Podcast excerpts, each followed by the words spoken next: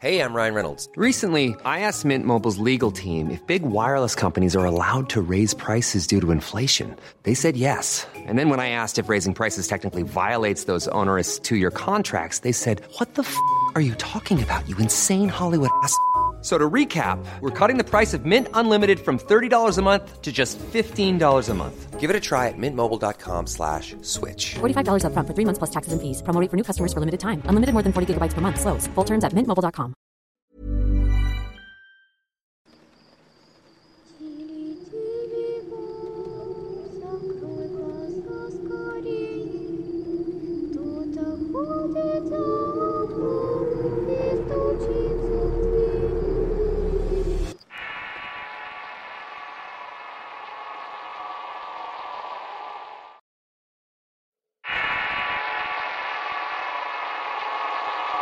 Tawisker. Historia compartida por Sadie Ritter para relatos de horror. Saludos a todos. Quiero pedirles una disculpa pues no vi experiencias que son precisamente de terror. Pero quiero compartirles un relato que sucedió a principios del año 2018. La razón de que no lo enviara antes es que mi pareja tenía dudas en darlo a conocer.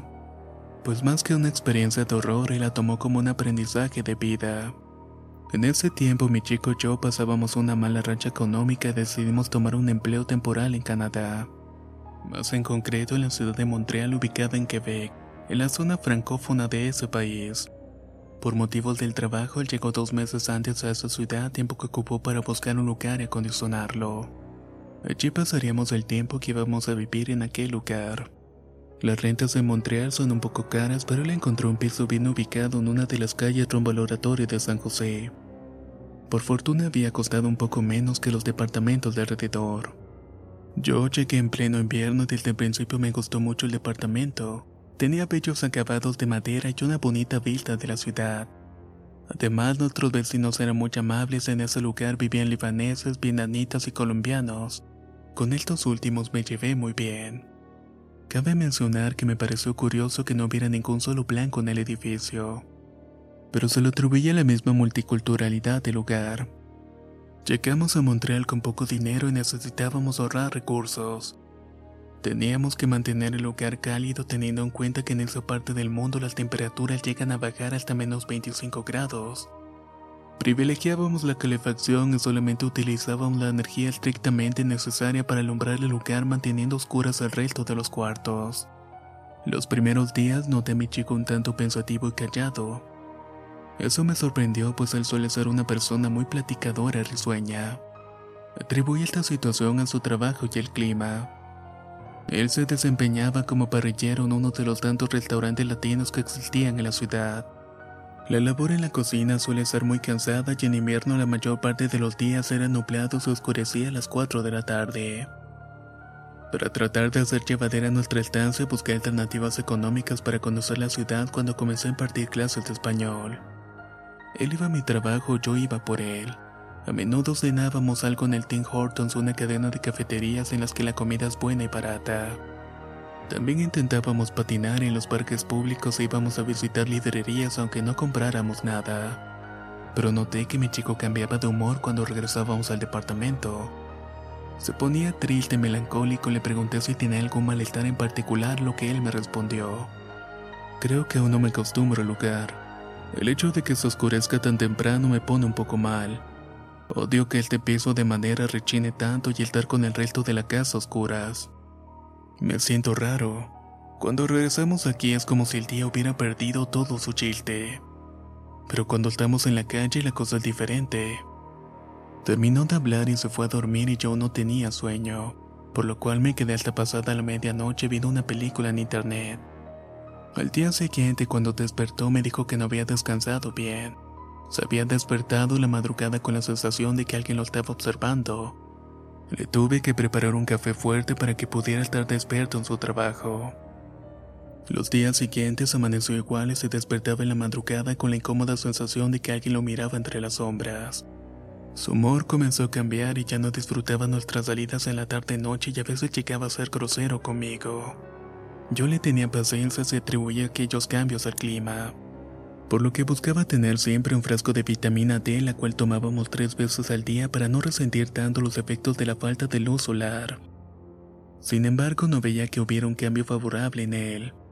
Amor, creo que sé lo que me está pasando. Comentó una vez que llegamos al departamento. El clima me está deprimiendo mucho y las pastillas no me hacen efecto. Debo buscar otra salida. He visto que en las estaciones del metro como la BRUCAN o Lona hay músicos. Les voy a preguntar cómo está el business para no tener problemas con migración. Sirve que desempolvo mis tambores y me animo y hasta gano dinero extra. ¿Cómo lo ves? Yo le respondí que por mí no había problemas y eso le devolvía su buen humor. Él no domina mucho el inglés, pero sí habla fluidamente el francés. Además es una persona agradable y al poco tiempo de empezar a tocar en la estación ya en talón hizo humildad con un chico llamado Bastian. Se le explicó cómo se movían las cosas con los músicos en el metro de Montreal. Con el paso del tiempo se esperaban para irse juntos a trabajar. Mientras tanto, en la tarde yo me quedaba sola en el departamento y aprovechaba para hacer mis cosas, y cuando me tocaba hacerme cargo de la ropa bajaba a la lavandería del edificio. Allí conocí a Vicky, una chica colombiana con la que me llevé bastante bien y a menudo la invitaba a tomar café. En una ocasión vi que me preguntó si mi novio era canadiense a juzgar por sus rasgos. Le dije que no y que ambos éramos de la Ciudad de México. Al principio mi chico le había sentado bien el cambio, dejó de despertarse en la madrugada pero comenzó a tener pesadillas. Varias veces despertaba sobresaltado, se movía desesperadamente yo lo tenía que despertar. Cuando le preguntaba qué soñaba, él me respondía que veía la silueta de una mujer oculta entre la oscuridad de los cuartos. Él se acercaba a ella aunque en realidad quería huir. Pero que al tenerla lo suficientemente cerca ella se arqueaba de una terrible contracción y se quedaba rígida.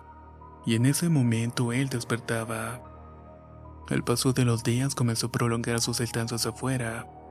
Me llamaba para vernos en un punto intermedio, paseábamos y llegábamos muy tarde al departamento. Yo protestaba porque no estábamos cerrando como habíamos planeado, y desvelarme me hacía rendir menos en el trabajo.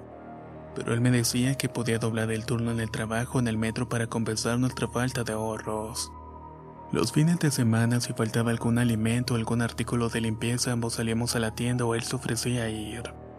Llegó a salir hasta siete veces en un día si por algún motivo yo me iba solo cuando regresaba lo encontraba con las luces y la televisión encendidas. Bueno, ya está bien. Protesté. Estás actuando muy raro. Sabes que puedes confiar en mí. Dime, ¿qué es lo que sucede? Es esa presencia que no se va de allí. Me respondió señalando el pasillo. ¿En serio no la sientes? Estás muy nervioso. Mejor vamos a ver una película. Le respondí. Mientras encendía la pantalla pensaba en lo que me había dicho. Yo he tenido algunas experiencias con lo paranormal y no quise descartar sus palabras. Pero también tenía mis reservas, pues yo me había quedado en el departamento con las luces apagadas y no había visto nada normal. Para salir de las dudas, confié en Vicky y le pregunté si en el edificio pasaban cosas extrañas. Ella me contestó que no y que los vecinos tampoco habían manifestado alguna molestia respecto al tema de lo paranormal. Una noche mi pareja dobló turno, no llegaría esa noche y aproveché para salir de dudas. Apagué todas las luces, incluso la del cuarto en el que me encontraba, dejando solo la luz de mi laptop y una pequeña lámpara. Comencé a trabajar a la par que mantenía mi atención en todo lo que ocurría a mi alrededor. No escuché nada fuera del normal. Incluso caminé por el pasillo, la cocina y la sala oscuras. Miré los espejos y nada, sé que me fui a dormir sin que ocurriera algo fuera de lo común. Esto me causó una desagradable sensación de que mi chico estuviera siendo víctima de algún tipo de alucinación producto del frío, la falta de sol y el cansancio. O quizá las mismas vitaminas y suplementos alimenticios que tomábamos a diario para evitar un resfriado o el entumecimiento muscular estuvieran ocasionando algún tipo de desorden en su psique. Él llegó cansado en la mañana y no quiso desayunar y se metió directamente a la cama. Yo me quedé al pendiente de él y me dispuse a lavar el baño. Ahí me di cuenta que faltaban algunos productos de limpieza, y debido a lo ajustado de nuestro presupuesto podía ir a la tienda de la esquina y traer la mitad de los artículos. O bien podía tomar el colectivo e ir a Dolerama para traer la compra completa, por lo cual me decidí por la segunda opción. Tomé el colectivo y fui a la tienda mientras elegía lo que iba a llevar en la calle cayó una pequeña tormenta, así que esperé a que terminara y salí de vuelta a la casa. Sin embargo, la nieve había cubierto la mayor parte de las calles en donde se encontraba el departamento. Así que tuve que bajarme del autobús y caminar para llegar hasta él. Tomé mi celular para avisarle a mi novio que llegaría bastante retrasada. Cuando veo la pantalla observé que tenía 10 llamadas perdidas de su número. Le marqué inmediatamente esperando que estuviera bien. Él me contestó en apariencia tranquilo, me preguntó por qué tardaba y comenzó a alargar la plática hablando de cosas banales. Lo seguí la corriente hasta que nos dieron la señal de que ya podíamos pasar a nuestras casas. Él no me permitió que colgara hasta que ya hubiera abierto la puerta. Cuando entré mi novio estaba en el sillón con todas las luces encendidas del departamento. Se encontraba temblando y sudando aún con el teléfono en las manos. Me asusté y creí que estaba enfermo y me acerqué a él pero me detuvo y me señaló al pasillo. Allí está, la puedes ver, me dijo. No hay nada, respondí. Eso te pasa por trabajar tanto. Te estás enfermando de los nervios. Él se llevó las manos a la cara lleno de desesperación. No puedo más. Quiero que nos vayamos de aquí en cuanto deje de nevar. Tengo pesadillas, hace rato te juro por Dios que vi a una mujer en el fondo del pasillo. Le supliqué que fuera con el médico pues ya había indagado con los vecinos y nadie se había quejado del lugar.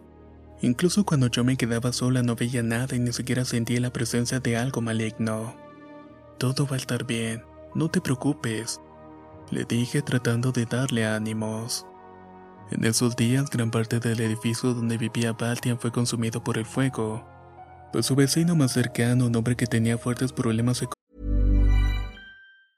Ever catch yourself eating the same flavorless dinner three days in a row? Dreaming of something better? Well, HelloFresh is your guilt-free dream come true, baby. It's me, Kiki Palmer. Let's wake up those taste buds with hot, juicy pecan crusted chicken or garlic butter shrimp scampi. Mm. Hello Fresh. Stop dreaming of all the delicious possibilities and dig in at HelloFresh.com. Let's get this dinner party started. If you thought the only way to get a more defined jawline with natural looking results was through surgery, think again. Juvederm Volux XC is a non surgical injectable gel filler that improves moderate to severe loss of jawline definition and can help you achieve natural looking results with little downtime. Even better, this improved definition lasts up to one year with optimal treatment. No maintenance required. Improve jawline definition for a smooth, sculpted look with Juvederm Volux XC. For important safety information and to find a licensed specialist, visit juvederm.com. That's J U V E D E R M.com. Not for people with severe allergic reactions, allergies to lidocaine, or the proteins used in Juvederm. Common side effects include injection site redness, swelling, pain, tenderness, firmness, lumps, bumps, bruising, discoloration, or itching. There's a risk of unintentional injection into a blood vessel, which can cause vision abnormalities, blindness, stroke, temporary scabs, or scarring. Talk to a licensed specialist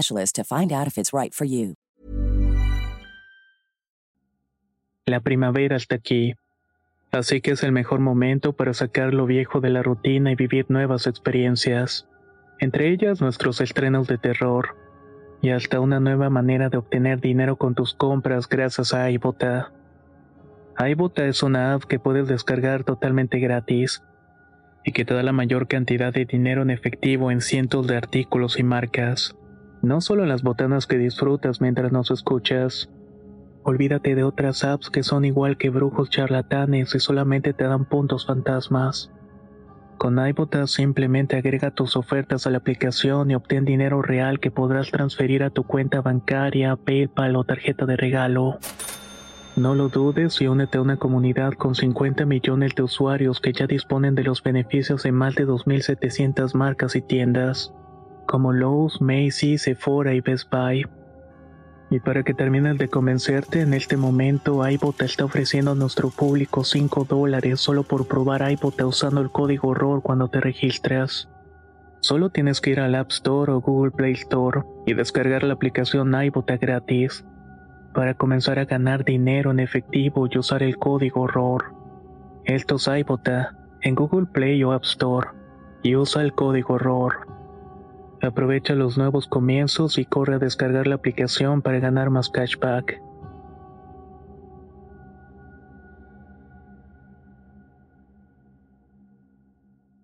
Económicos quemó papeles para ayudar a su precaria calefacción provocando un incendio.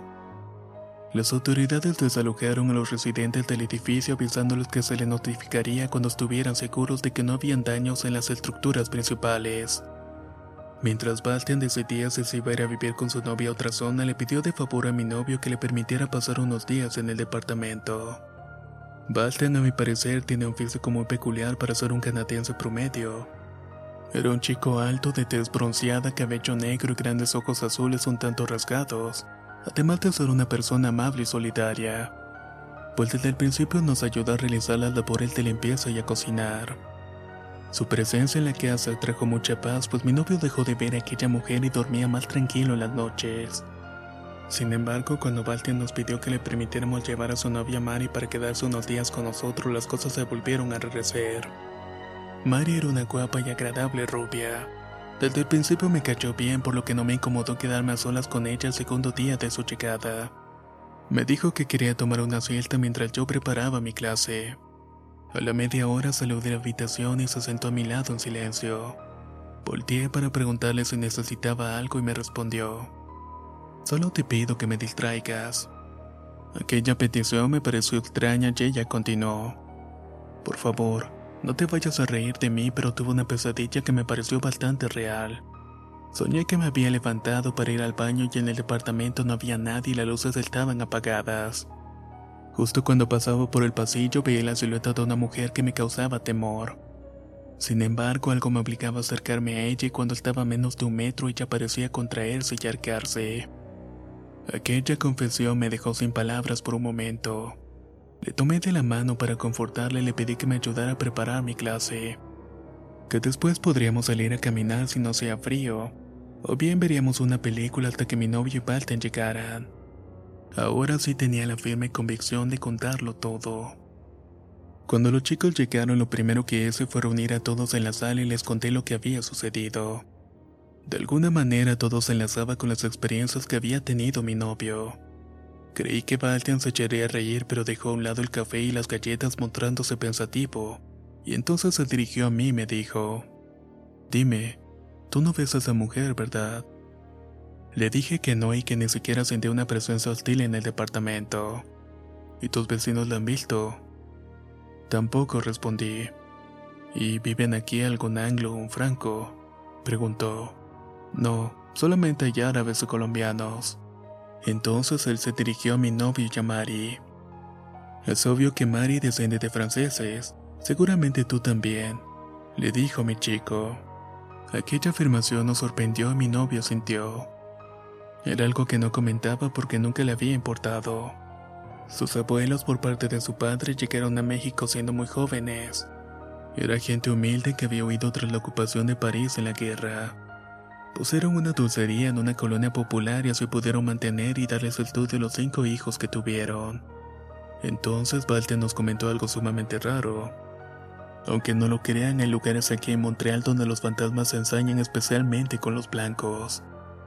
Esto sucedió porque durante una gran parte del siglo pasado el gobierno canadiense mandaba a la policía montada a las reservas donde vivían las tribus. Les arrebataban a la fuerza a los niños y a los adolescentes a los padres. Después los internaban en escuelas conducidas por religiosos en donde los trataban de volver occidentales. El proceso era traumático y pasaron por muchas cosas. A la par, el gobierno abrió hospitales y centros psiquiátricos para atender a la población que vive en las ciudades de las reservas. Pero muchos de ellos no contaban ni con los recursos ni con la humanidad de los médicos y enfermeras que los atendían. Las negligencias eran comunes por lo que muchos pacientes morían o bien eran infectados con otra enfermedad cuando utilizaban en ellos algún material reciclado. Esta situación se dio tanto en la Columbia Británica como aquí en la región de Quebec. Apenas en los años 90 demolieron edificios que habían sido hospitales o internados, construyendo sobre ellos negocios y también departamentos. Obviamente es una situación que el gobierno no saca mucho a la luz, Sería el colmo pues tienen una imagen que cuidar ante el resto del mundo. Le preguntamos cómo sabía todo eso. Soy un metis, respondió. Así le llamamos aquí a los mestizos. Desciendo de franceses y de indios hurones y créame, conozco varios casos de cerca.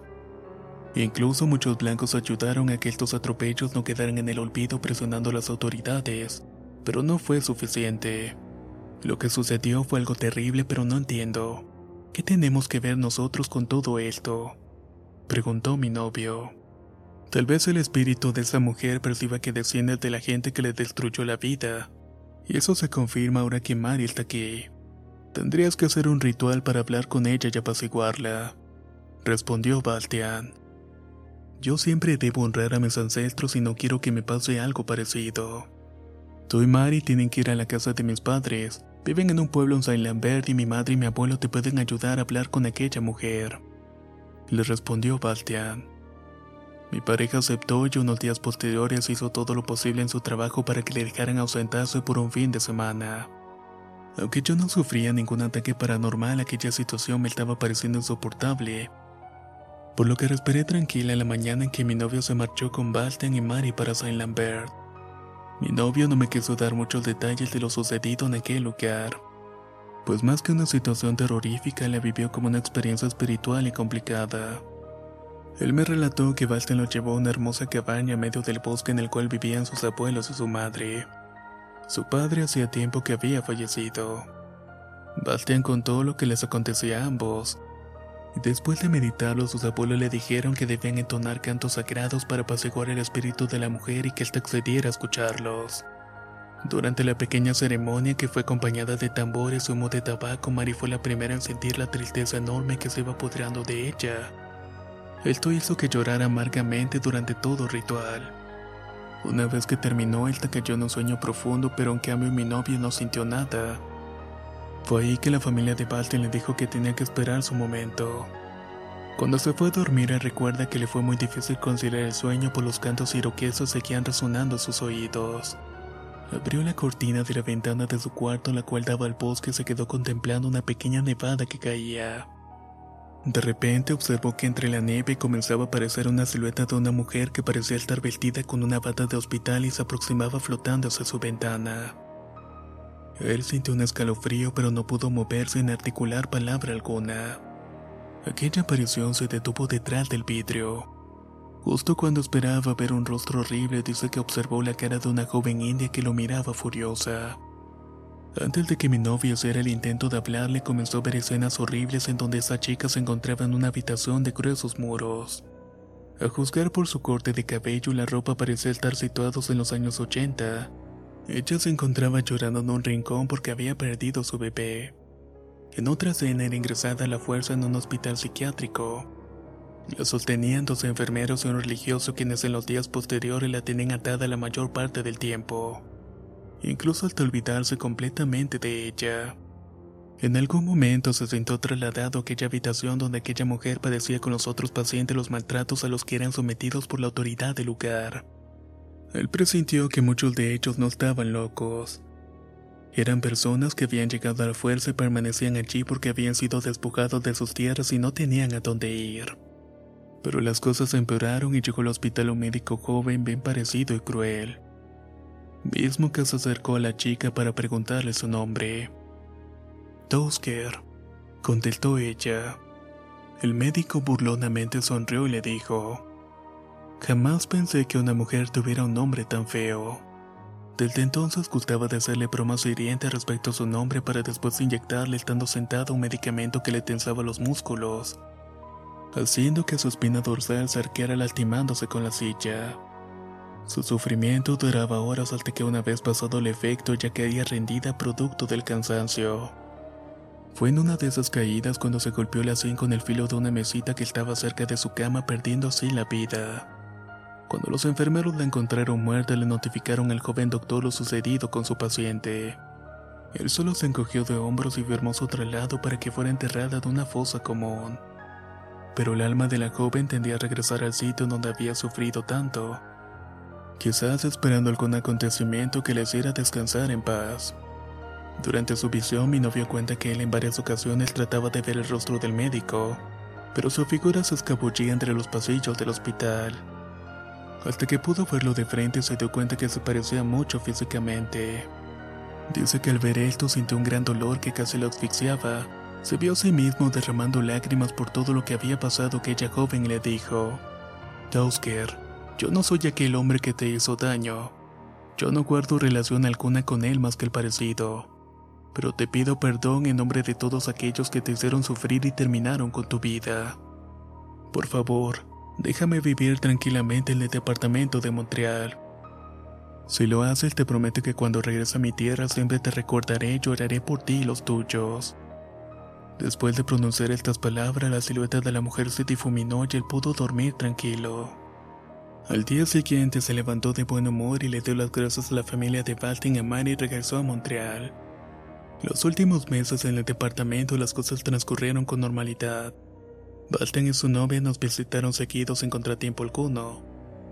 El hecho de que Mari también hubiera hecho el ritual resultó beneficioso a la larga, pues antes de regresar les traspasamos el departamento.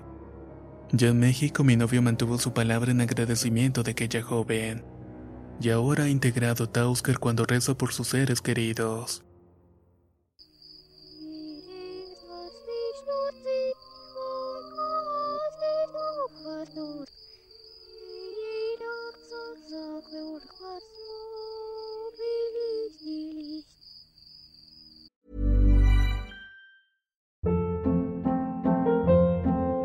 Hold up. What was that? Boring. No flavor. That was as bad as those leftovers you ate all week. Kiki Palmer here, and it's time to say hello to something fresh and guilt-free. Hello Fresh. Jazz up dinner with pecan-crusted chicken or garlic butter shrimp scampi. Now that's music to my mouth. Hello Fresh. Let's get this dinner party started. Discover all the delicious possibilities at hellofresh.com. If you thought the only way to get a more defined jawline with natural looking results was through surgery, think again. Juvederm Volux XC is a non surgical injectable gel filler that improves moderate to severe loss of jawline definition and can help you achieve natural looking results with little downtime. Even better, this improved definition lasts up to one year with optimal treatment. No maintenance required. Improve jawline definition for a smooth, sculpted look with Juvederm Volux XC. For important safety information and to find a licensed specialist, visit juvederm.com. That's J U V E D E R M.com. Not for people with severe allergic reactions, allergies to lidocaine, or the proteins used in Juvederm. Common side effects include injection site redness, swelling, pain, tenderness, firmness, lumps, bumps, bruising, discoloration, or itching. There's a risk of unintentional injection into a blood vessel, which can cause vision abnormalities, blindness, stroke, temporary scabs, or scarring. Talk to a licensed specialist to find out if it's right for you.